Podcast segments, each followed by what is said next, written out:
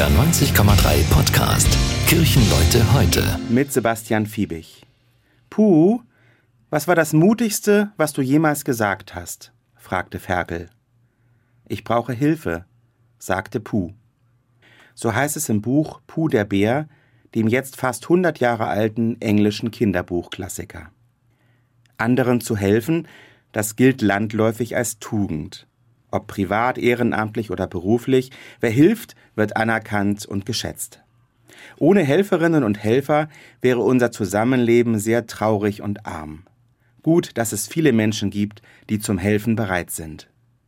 Sich helfen zu lassen und Unterstützung anzunehmen, fällt schwerer. Das weiß jeder, der sich schon mal ein Bein gebrochen hat. Sag Bescheid, wenn du Hilfe brauchst. Ja, mach ich. Und wir machen's dann doch nicht.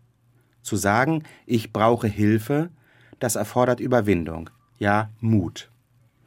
Liebe deinen Nächsten wie dich selbst, das ist das wichtigste Gebot für Christinnen und Christen, und vielleicht finden Sie den Satz sogar sinnvoll, wenn Sie nicht an Gott glauben.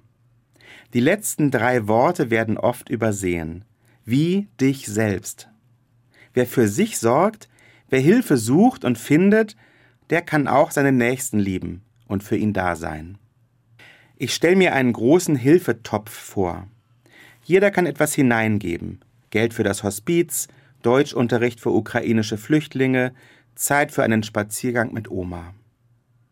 Und jeder kann aus dem Hilfetopf auch etwas rausnehmen, sich beim Nachbarn etwas ausleihen, Lebensmittel bei der Tafel abholen, sich den angebotenen Kuchen vom Besuch wirklich mitbringen lassen.